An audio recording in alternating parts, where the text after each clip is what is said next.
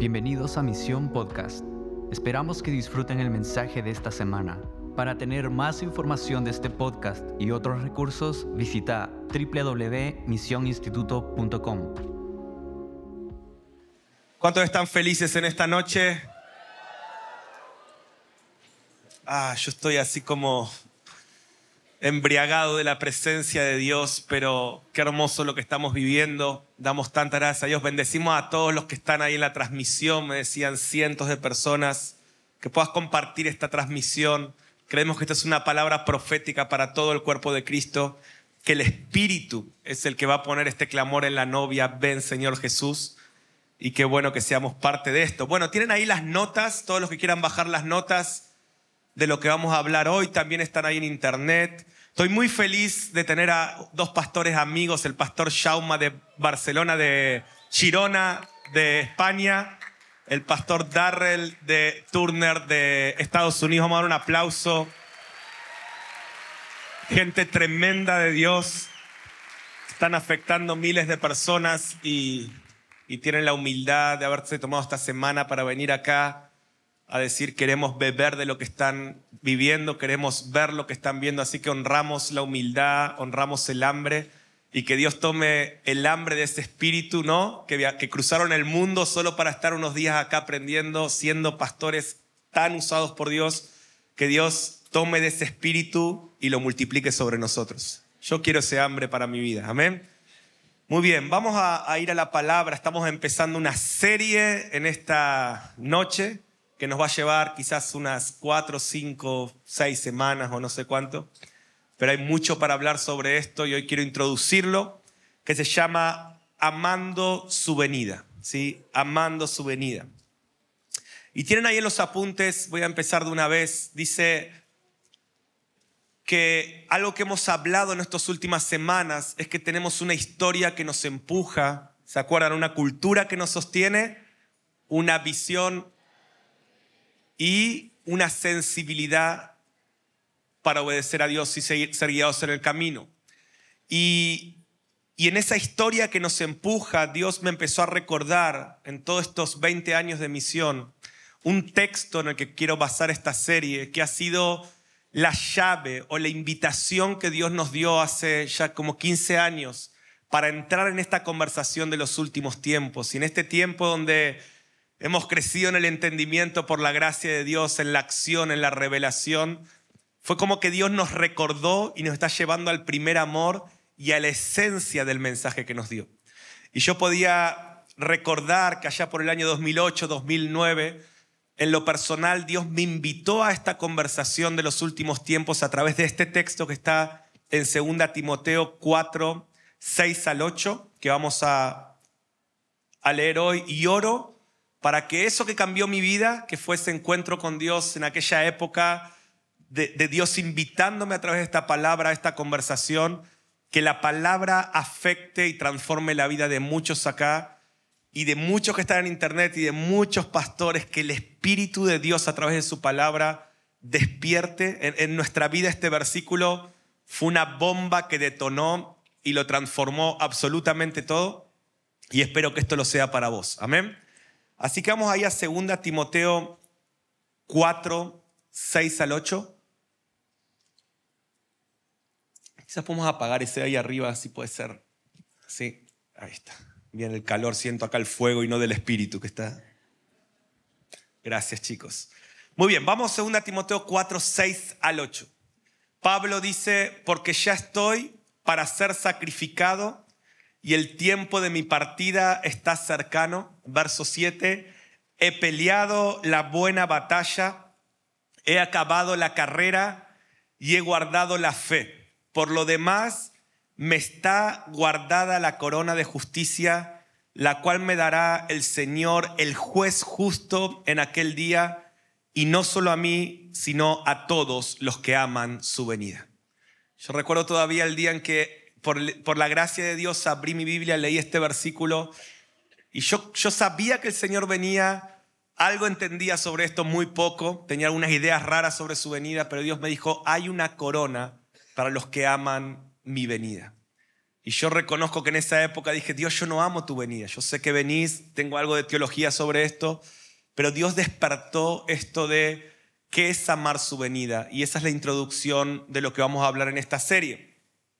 La palabra venida en ese contexto es la palabra parousia. ¿sí? La palabra parousia significa la entrada de un gobernante a una ciudad. Dice, hay una corona para los que aman ese momento en que el rey de reyes irrumpirá la tierra y él entrará físicamente. Como hablamos hace un rato, él se fue con una ironía, el rey de los judíos, pero él viene con una certeza.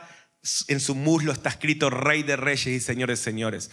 Y todo ojo le verá, como dice aquel versículo, él viene en las nubes y todo ojo le verá. Y Pablo está diciendo, estoy terminando mi vida, he peleado, he guardado la fe, he corrido la carrera y ahora me espera una corona, no solo a mí, sino a todos los que viven amando la parousia, la entrada gloriosa del Señor. Y quiero basar esta primera charla en tres preguntas que quiero que nos hagamos. La primera es, ¿cuán importante era amar la segunda venida en la vida de Pablo. ¿sí? Cuando estudiamos las epístolas vamos a ver que Pablo fue muy enfático, tremendamente enfático en la segunda venida. Todo el tiempo estaba hablando sobre esto. Decía, no sé, no se dejen de congregar como muchos tienen por costumbre, el día del Señor está cerca. El que no amará al Señor sea anatema, el Señor viene, Maranata. El que comenzó la buena obra la perfeccionará hasta Él. Y, vamos a ver que Pablo en toda su narrativa y su vida era como que él estaba acá, pero todo el tiempo amando su venida. Pero en esta carta a Timoteo, que es su discípulo, él está terminando su vida. Dice, ya estoy por ser sacrificado. Él ya sabe que se acaba su hora. Agarra a su discípulo, le escribe esta carta y le va a decir el secreto. Yo digo, si podrías tomarte un café con el apóstol Pablo, ¿cuánto les gustaría en el milenio invitar a Pablo a tomar un mate, un café, un jugo, no sé, algo. Yo creo que café, ¿no? Pues sin café nadie verá la gloria de Dios. Así que un café y, y decirle, Pablo, ¿cuál es el secreto de tu éxito? Pablo, ¿cuál fue el secreto para que seas la persona más influyente del primer siglo en el Evangelio, en el reino de Dios? Y, yo creo que Pablo va a contestarle esto a Timoteo y ahora lo vamos a ver en un rato. Pero Pablo sabe que está a punto de partir de la tierra, estoy ahí en los apuntes, y hace un balance de su vida y ministerio y le comparte a su discípulo Timoteo cuál fue el secreto de su éxito. Primero resume todo lo que hizo en tres acciones. ¿sí? Y quiero que aprendamos de la sabiduría de Pablo estas tres acciones. ¿En qué consiste la vida de un hijo de Dios? ¿En qué consiste el ministerio de alguien conforme al corazón de Dios? Y Pablo lo resume en esto he peleado la buena batalla, he guardado la fe, he acabado la carrera. Y quiero que lo digas conmigo, pelear la buena batalla, guardar la fe, acabar la carrera. O sea, Pablo dice, Timoteo, hijo amado, este es el resumen de mi vida. La vida se trata de pelear buenas batallas. La vida se trata de guardar la fe y la vida se trata de correr con paciencia una carrera. Y meditemos en esto un momento antes de ir al punto central.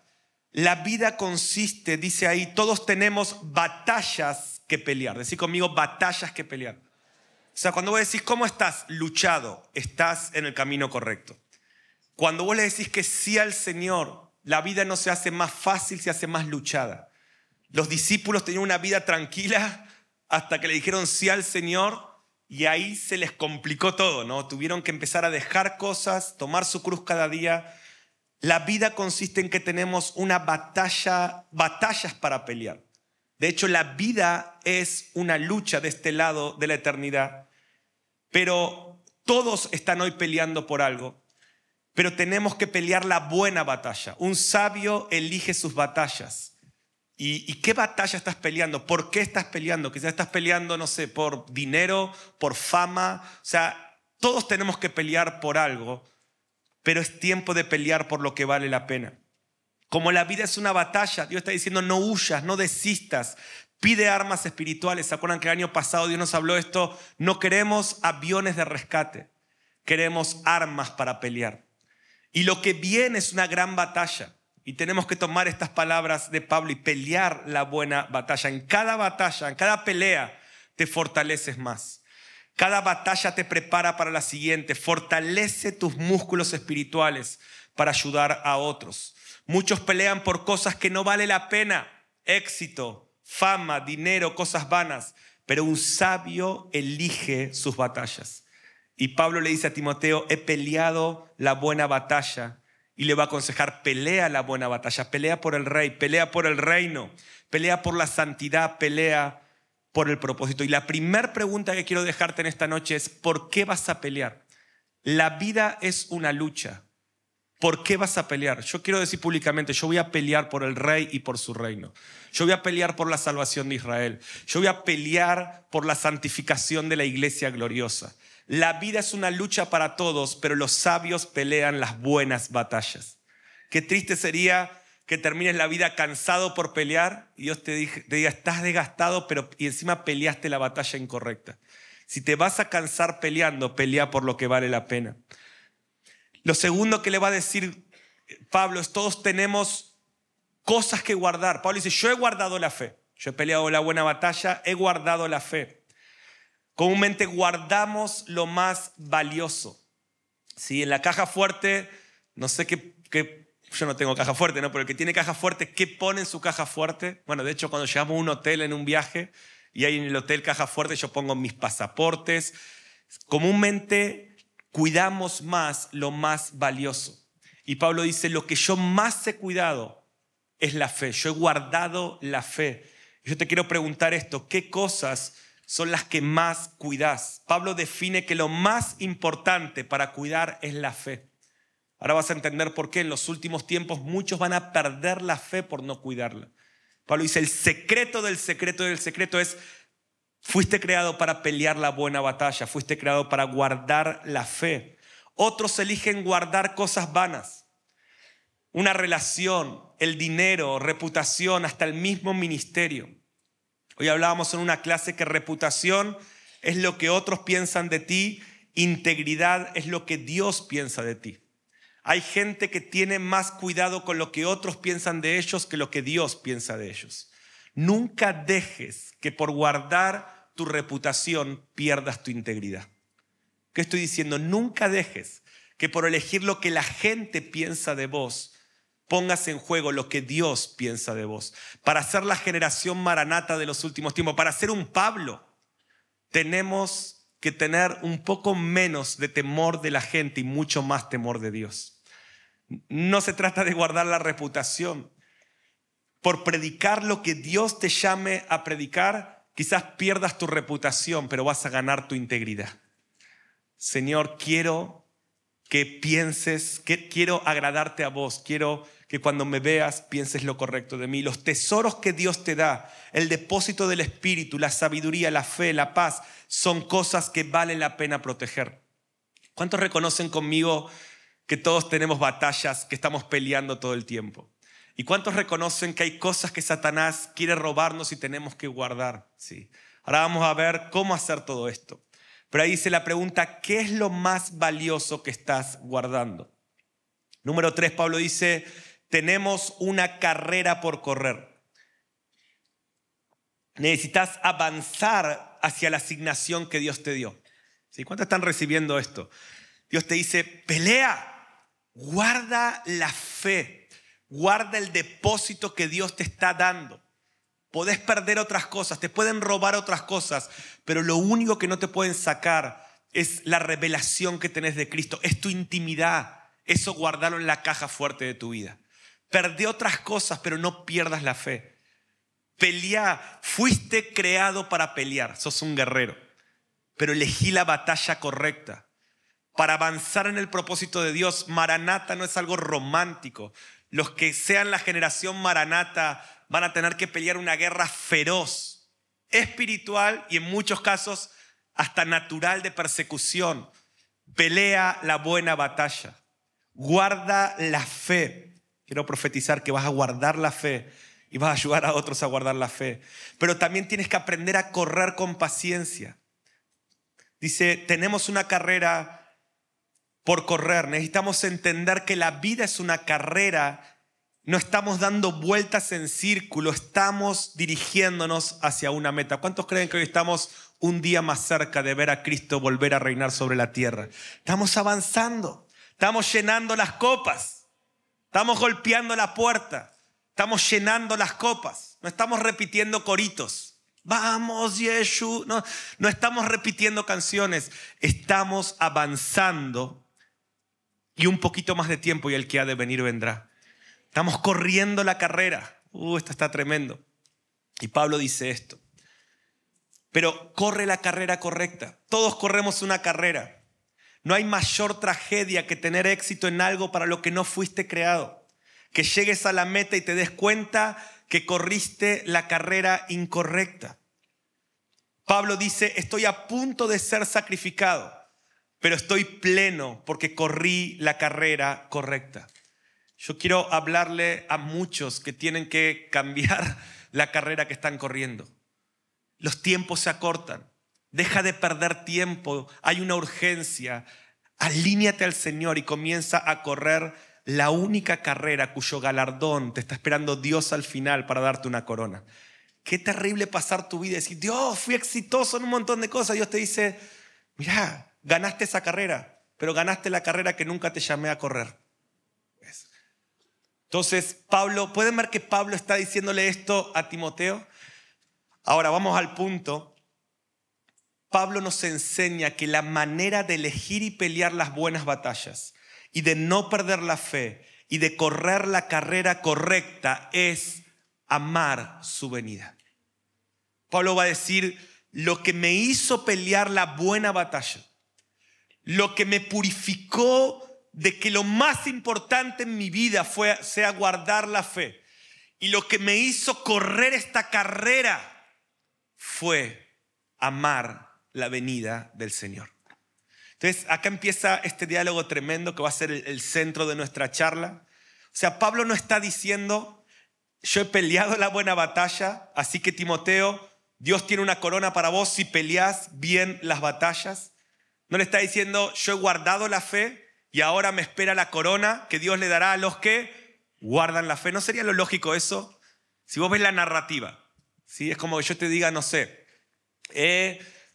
me he entrenado mucho, he ganado el partido, ahora tengo el premio que Dios le va a dar a todos los que entrenan mucho y ganan partidos. Eso sería lo lógico.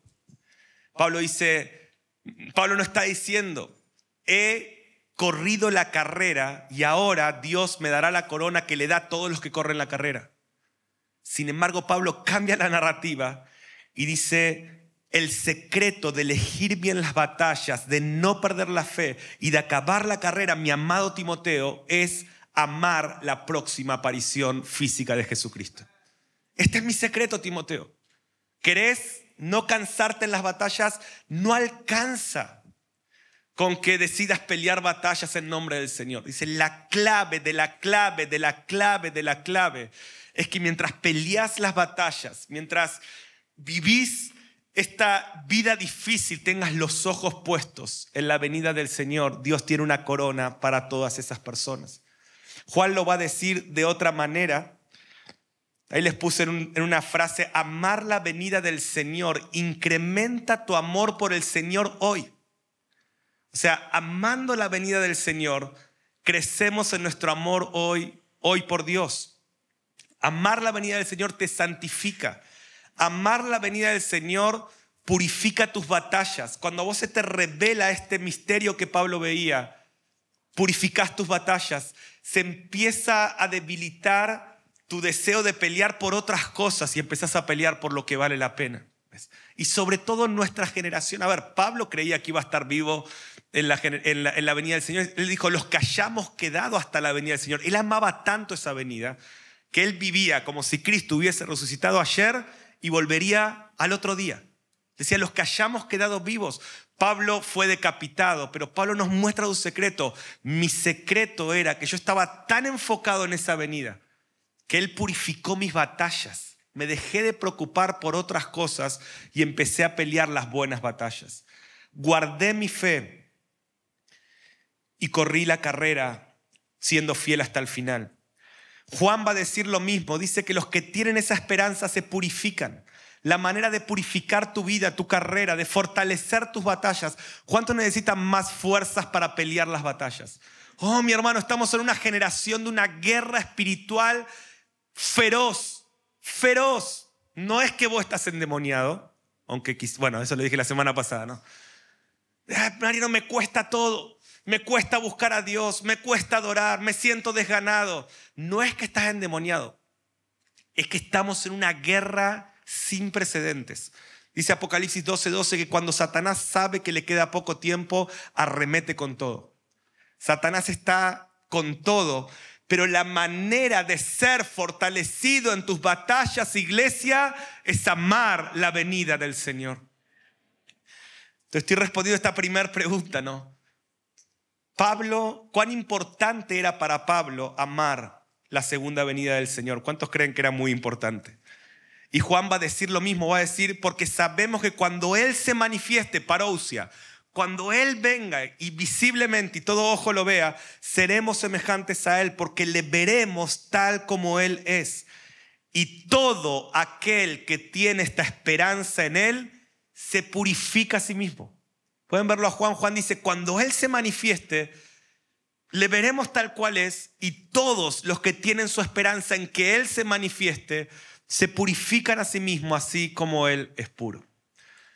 Ahora, segunda pregunta que me quiero meter en esta noche es, ¿por qué es importante amar su venida? Y acá nos vamos a meter en el meollo de la cuestión, esto es solo introducción, pero acá se pone interesante el tema. Vamos a analizar segunda Timoteo 4, y cuando estudiamos este capítulo vemos que Pablo contrapone dos clases de amores o de pasiones o de cristianos. Y ahora te lo voy a mostrar en todo este capítulo. Pero Pablo va a decir básicamente, hay dos clases de personas. No hay tres, no hay grises. Dice, tal, los que aman la venida del Señor y los, los cristianos que aman la venida del Señor y los cristianos que aunque aman a Jesús, aman el mundo aman este siglo, aman esta era. Dice, hay dos clases de pasiones. Básicamente le está diciendo, en los últimos tiempos habrá dos clases de deseos intensos, los que aman su venida y los que aman el mundo aún siendo cristianos. Estamos respondiendo a esta pregunta, ¿por qué es importante amar su venida? Y Pablo va a hablar dos versículos después. Ahora vamos a ponerle contexto a este versículo de que Dios tiene una corona para los que aman su venida. Pablo sigue la carta y a los dos versículos, verso 10, dice, porque Demas, decir conmigo Demas, que es un nombre muy importante en nuestra narración, me ha desamparado, amando este mundo. Podés ver que es la, en la misma charla. Dice, Dios tiene una corona para los que aman su venida, pero Demas me ha desamparado y usa el mismo lenguaje de amor, amando este mundo, dice, se ha ido a Tesalónica. La palabra mundo en el original es cosmos, que significa siglo actual, estado actual de las cosas. Demas era un, discípulo fiel y compañero de Pablo. Lo vemos en Colosenses 4:14, que era un líder, que estaba ahí con él, era un misionero. Pero ahora Pablo dice, lo perdimos a Demas. Era un siervo, pero se nos fue amando este siglo. Fíjense la contraposición. Y ahora va a ver que al principio del capítulo, el tema que Pablo está tratando acá es la apostasía de los últimos tiempos. Dice, en los últimos tiempos habrá gente que estará tan apasionada por el mundo, por el siglo, por las cosas de esta era, que van a terminar en apostasía así empieza este capítulo. Pablo le dice a Timoteo, ten cuidado. Habrá muchos que teniendo comezón de oír y siguiendo sus pasiones, pueden ver ligadas a las cosas de este mundo, van a terminar perdiendo su fe. Pero yo he peleado la buena batalla, he guardado la fe, he acabado la carrera. Dios tiene una corona para mí y los que aman no este siglo, sino el siglo venidero. Pero míralo además, esa es la tercera parte del capítulo, dice, pero mira además amando las cosas de este siglo, lo perdimos. Y, Demas es una figura de la apostasía de la iglesia de los últimos tiempos, de gente que va a empezar bien, pero en el camino va a perder la batalla, va a abandonar la carrera y va a perder su fe. ¿Cuántos saben que la Biblia habla de que habrá haber un gran grupo de estos? Y es muy interesante que cuando la Biblia habla de ese grupo, usa el lenguaje del amor. Dice, Demas amó el mundo. Esos que tienen comisión de oír desearon las concupiscencias. Eh, desear habla de amor, de pasión. Puedes hablar que es una cuestión de amor. Por multiplicarse la maldad que dice... Entonces, el secreto no es conocer la venida, el secreto es amar la venida. Esto es poderosísimo. O sea, cuando vos amás la venida, pues estamos respondiendo ¿Por qué es importante amar la venida? Cuando amás su venida, Dios pone una protección en tu corazón en contra de las concupiscencias y las pasiones de este mundo. O sea, amar la venida del Señor debilita tu amor por las cosas de este mundo. Ahora, Demas, amando las cosas de este mundo, perdió. Y la narrativa de este capítulo es mucha gente abandonará la fe y será engañada. ¿Por qué sucederá esto? Porque amarán más el siglo actual que el siglo venidero, el estado actual de las cosas que el estado futuro de las cosas cuando Cristo venga. En otras palabras, Pablo está diciendo, Demas no peleó la buena batalla, no guardó la fe y abandonó la carrera, porque amó más el siglo presente que la venida gloriosa del Señor y las dinámicas venideras. Empezó bien, pero terminó mal. Mira este párrafo que tremendo. La segunda venida de Cristo representa el fin de este siglo, de esta era y del mundo actual. Entonces vos no podés amar el mundo y el fin del mundo al mismo tiempo. Ahora, mundo no es planeta Tierra, porque la Tierra será liberada de la corrupción a la gloriosa libertad de los hijos de Dios, y toda la Tierra será llena de su gloria. Mundo son las pasiones de este siglo, las cosas que este sistema le da valor. Entonces vos tenés que amar el momento en que las pasiones de este mundo van a tener fin. Y eso se llama amar la venida de Cristo. ¿Puedes verlo? Está diciendo, no podés amar el fin de esta era y esta era al mismo tiempo. Es una o la otra.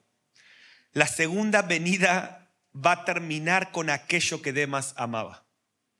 Entonces Pablo dice, hay una corona para los que aman su venida, pero hay gente como Demas que es cristiana, quiere servir a Dios, pero no tiene sus ojos puestos en esto. Los que aman la segunda venida desean más las recompensas venideras que los presentes que este siglo caído puede darnos. Están conmigo acá en esta noche.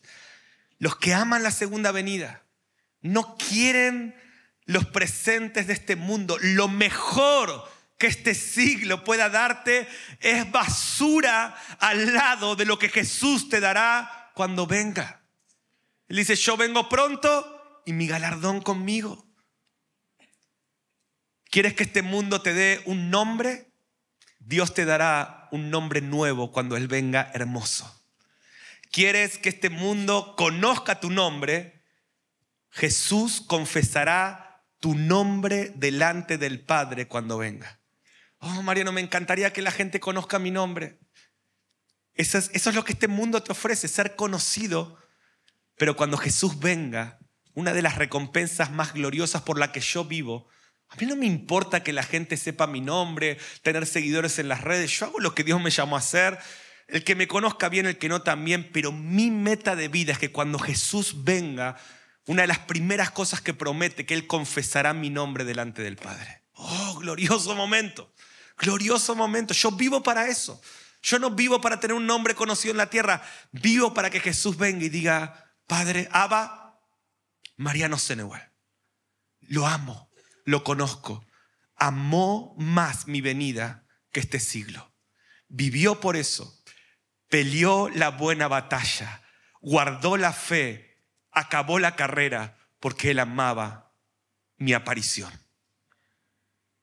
Entonces, no podés amar, querer tener un nombre conocido en la tierra y a la vez que el Padre, que Jesús confiese tu nombre delante del Padre.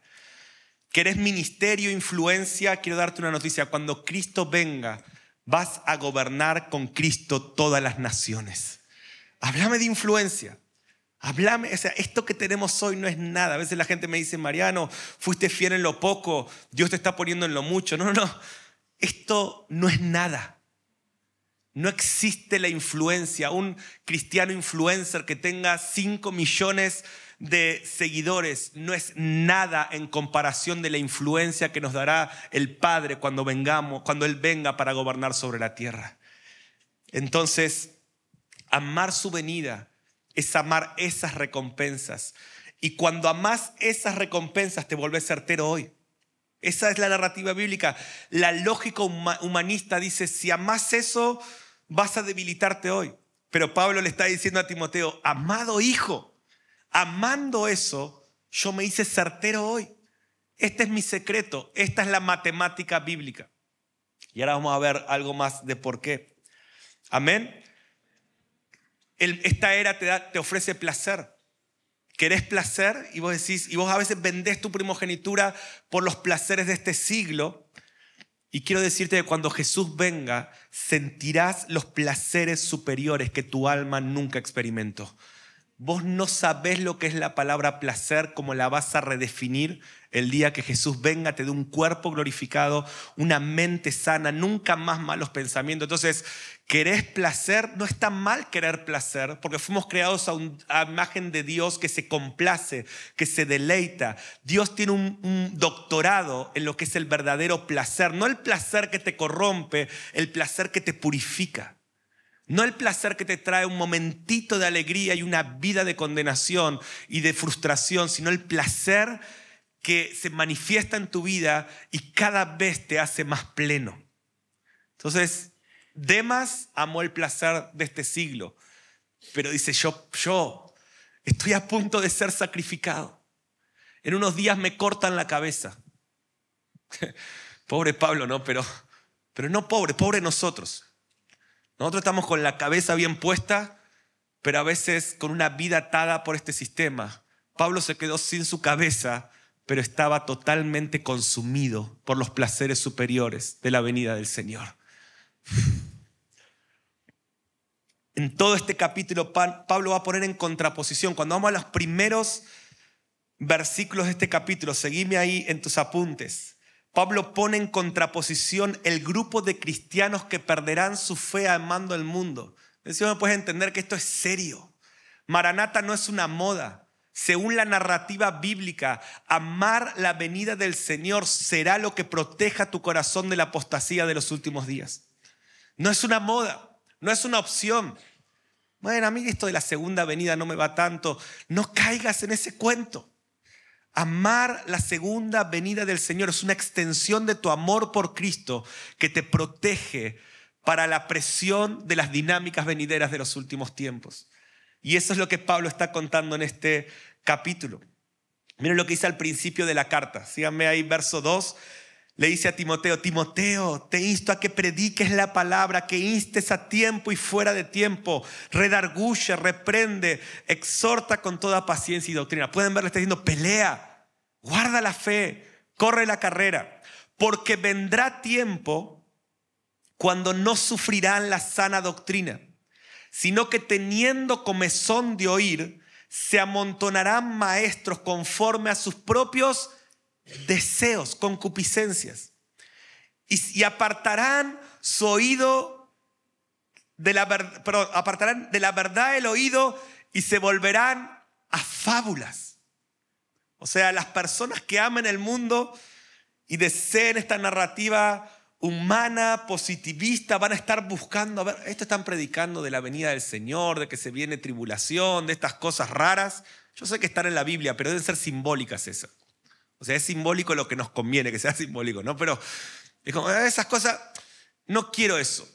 Quiero un lugar donde me hablen lo que mis deseos por este siglo quieren. Entonces voy a escuchar cuál es el deseo de este siglo, plata, fama, eh, felicidad temporal. Y dice, esa gente se va a multiplicar en los últimos tiempos. Pero miren lo que dice verso 5, tú sé sobrio en todo.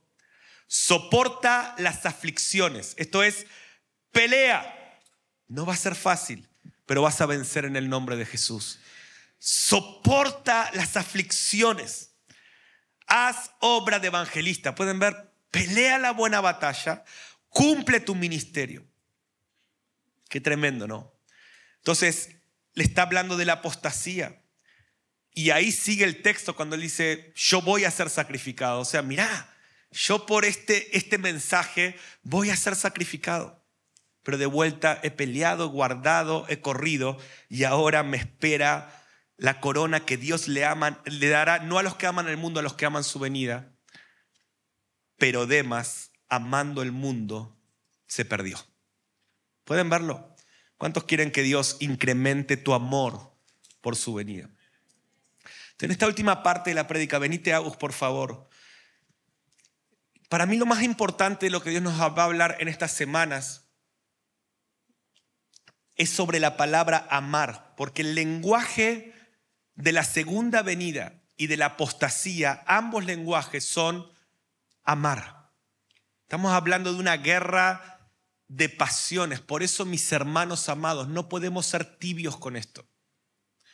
Una de las críticas que más recibo, pero realmente es un halago. Mariana, ustedes son muy enfáticos con la segunda venida. Es como que son muy apasionados. Aman mucho la segunda venida. Gracias. Amén. Es la idea. Es lo que dice la palabra. Pero acá está todo, vamos, Yeshua. ¿Por qué tan así? Yo entiendo que Él viene, pero también hay que amar un poco más este mundo. ¿Ok?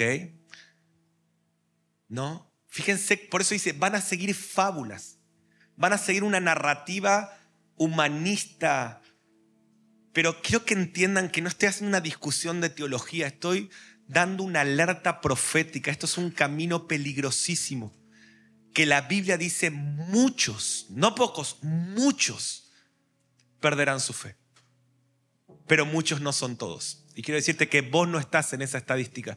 Si Dios no te hubiese traído acá, y para mí decir esto hoy, yo me siento lleno del Espíritu, porque cuando yo decía esto hace 10 años, era, era utópico pensar cosas como la que nos eh, contaba el hermano, el pastor Shauma, hoy, de que, dice, estábamos en Barcelona, España, mil eh, personas cantando Maranata en un país difícil, en un país donde está lleno de humanismo, de, tantas cosas, y hay un ejército que está amando la venida del Señor. Hoy nos contaba los del internado, dice, fui a predicar a Francia y me encontré en Francia con un grupo de hermanos que están amando la venida del Señor.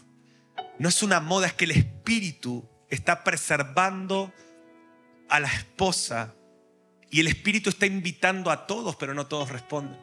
Entonces, la acostumbro decir a los que me dicen, Mariano, ya estoy esperando que se te pase un poco este amor por la segunda venida. Yo digo, espera tranquilo porque yo estoy orando para que cada día mi ardor crezca más. Porque me doy cuenta que cuanto más amo la era venidera, menos atado estoy a esta era temporal y más certero soy en la batalla, en la carrera y en lo que Dios me asignó. Entonces, ¿cuántos quieren amar más su venida? Pero veía que el lenguaje es el amor. Dice, el amor de muchos se enfriará. Muchos amarán el mundo, otros amarán su venida. ¿Qué, ¿Qué, incluye la palabra amor? Incluye la palabra deseos, deseos, pasiones, anhelos. No dice que los que conozcan la teología, eh, bueno, es importante conocer la teología, pero si no amas la venida, si no lo amas, si no lo deseas, no es una cuestión de conocimiento teológico. Eso fue lo que a mí me cambió la vida en ese momento profético, donde Dios me dijo, vos conoces mucho, pero tu corazón no arde. Vos no querés que venga. Yo dije, tenés razón, Señor. Bueno, en esa época todavía ni casado estaba. Y tenía este speech. No, bueno, Señor, espera que me case por lo menos. No. Yo decía, no, no entendés. Ni siquiera yo tengo un matrimonio soñado, una familia que es un regalo de Dios. Te estoy hablando, tengo un ministerio que Dios usa en cierta manera. Tengo cierto de lo que muchos llaman éxito en este mundo. Pero comparado al entendimiento de las recompensas y la gloria que se se va a manifestar cuando Cristo venga, esto es basura. Nada se compara. Y eso te purifica. Y eso te deja disfrutar aún estos vislumbres de gracia, de regalos que Dios nos entrega temporales. mientras esperamos esa gloria permanente y eterna. Necesitamos crecer en nuestra pasión por Jesús y de crecer en otros amores. Amar la segunda venida debilita tu amor por el mundo. ¿Cuántos entienden que estamos en un tiempo de mucha tentación de amar las cosas del mundo? Todo el tiempo tentados a más fama, más éxito, más sexualidad, todo cada vez más fácil. ¿Cómo esta generación va a vencer esas pasiones? Amando la segunda venida, experimentando una pasión superior. Y termino el último punto, es esta pregunta. Ya vimos cuán importante era para Pablo la segunda venida. ¿Cuántos creen que era importante para él amar la segunda venida? Vimos por qué es importante para nosotros amar la segunda venida. Pero ahora, número tres, ¿qué es amar la segunda venida? Y miren cómo va a usar el mismo lenguaje Pablo a los Corintios. 1 Corintios 16, 22 dice, el que no amare al Señor Jesucristo, sea anatema, maranata. El Señor viene. Fíjense de vuelta. ¿Qué está diciendo Pablo? Fíjense la relación. Pablo está diciendo básicamente, si amás al Señor, amás su venida. O sea, amar la segunda venida no es amar un evento, es amar una persona. voy a decir de vuelta, esto lo tenés que recibir en tu espíritu. Amar la segunda venida del Señor no es amar un evento, es amar una persona. El amor por la segunda venida es una extensión de nuestro amor por Cristo. ¿Sabes que nuestro amor por algo multiplica nuestro deseo por eso? Ahí lo tienen. Lo que amamos, anhelamos con intensidad y buscamos conocer más. Mi amor por mi esposa cuando la conocí me hizo desear más. Yo quería estar más con ella. Quería pasar más momentos. Y mi amor de la primer cita se empezó a acrecentar hasta que en un momento yo dije, quiero amarla más, quiero amarla para siempre. Quiero estar con ella para siempre. Ya no quiero verla una vez cada tanto y dejarla en la casa por las noches, en el auto, cuando salimos. Yo quiero casarme con ella. Mi amor por ella me hizo querer vivir una vida, querer hacer una boda y estar para siempre con ella. No sé si me estás entendiendo. El verdadero amor por Cristo se incrementa y se manifiesta en tu amor por la segunda venida. No son cosas distintas. ¿Cuántos quieren estar para siempre con Él? Es como si alguien me preguntara, ¿qué amabas más? ¿Qué amas más? Cuando eran tus primeras citas con Analía o tu vida de matrimonio o cuando te casaste. ¿Y sabes cuál es mi respuesta? No se trata de eventos. Yo amo a Analía. ¿Ves? ¿Qué amas más? ¿La primera venida o la segunda venida? Yo amo a Cristo. Yo amo a Cristo que se me reveló en mi primer cita, pero amo al Cristo que voy a ver físicamente y voy a estar para siempre con Él. Porque amo a ese Cristo, quiero más. Pero, ¿qué querés? Quiero que venga. Pero si viene, se te acaba la vida de soltero, quiero estar con Él para siempre. Yo no sé el día ni la hora, solo Él sabe, pero Maranata, ven Señor Jesús. Ahora, el que no amara al Señor, ¿qué está diciendo Pablo? Dice, si, si no desarrollas este amor, terminarás siendo anatema. Entonces, no se trata de elegir una de las dos venidas como muchos hacen. ¿Qué amas más, la cruz o las bodas? No, yo amo a Cristo, dame a Cristo. Quiero a Cristo, quiero al que era, al que es y al que ha de venir. La verdadera prueba de tu amor y entendimiento por la primera venida es la medida de tu amor por la segunda. O alguien tiene que recibir esto. Estamos en los últimos minutos, pero acá viene, este es el plato fuerte de la noche la verdadera prueba de tu amor y entendimiento por la primer venida es la medida de tu amor por la segunda. ¿Vos creerías que alguien está verdaderamente enamorado si salió varias veces con esa chica y no quiere casarse? ¿Realmente vos considerarías que una persona está enamorado si solamente se conforma con una reunión de noviazgo parcial y no dice yo quiero, esto me encanta, pero quiero más, quiero estar para siempre con esta persona? Entonces tu verdadera expresión o medida de tu amor por Cristo se manifiesta en tu amor por la segunda venida. Por eso Pablo estaba tan apasionado por esto, porque él estaba experimentando en parte, hoy vemos en parte, pero entonces verás cara a cara. La prueba de nuestro amor por la aparición de Cristo hace dos mil años es nuestro deseo de que vuelva a aparecer. Pablo dice que Dios tiene un galardón especial para las personas que desean intensamente que Él vuelva a aparecer. Amar la venida futura del Señor agranda nuestro amor por el Señor hoy. Cuando yo me estaba por casar, oh, yo empecé a decidir en mi corazón, voy a estar para siempre con esta mujer. Ya no es algo temporal. Voy a dar mi vida, me voy a santificar. Yo por la gracia de Dios, junto a mi esposa, llegamos vírgenes a nuestro matrimonio. ¿Saben por qué? Porque teníamos muy en claro lo que venía.